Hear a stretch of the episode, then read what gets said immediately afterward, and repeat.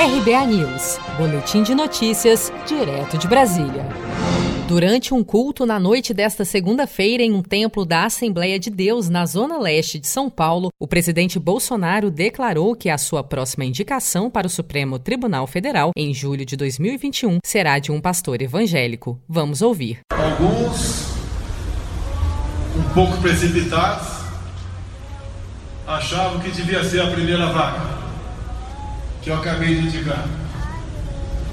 A segunda vaga que será em julho do ano que vem, com toda certeza, mais que um terrivelmente evangelho. Se Deus quiser, nós teremos lá dentro um pastor. Ei. Imaginemos as sessões daquele Supremo Tribunal Federal começarem com uma oração.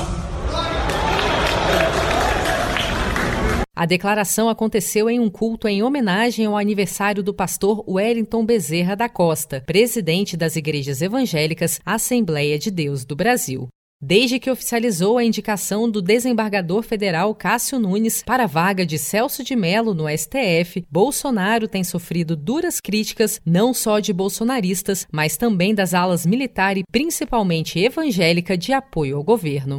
O pastor Silas Malafaia, um dos principais apoiadores do presidente, vem tecendo críticas contundentes a Bolsonaro e a sua indicação ao Supremo pelas redes sociais. Em uma dessas postagens, Malafaia apontou, em suas palavras, ser uma vergonha e decepção geral que a primeira indicação do presidente Bolsonaro para ministro do STF seja de um desembargador que foi nomeado pela ex-presidente Dilma Rousseff, sugerindo uma suposta conexão político-ideológica entre Cássio Nunes e o Partido dos Trabalhadores. Você sabia que outubro é o mês da poupança?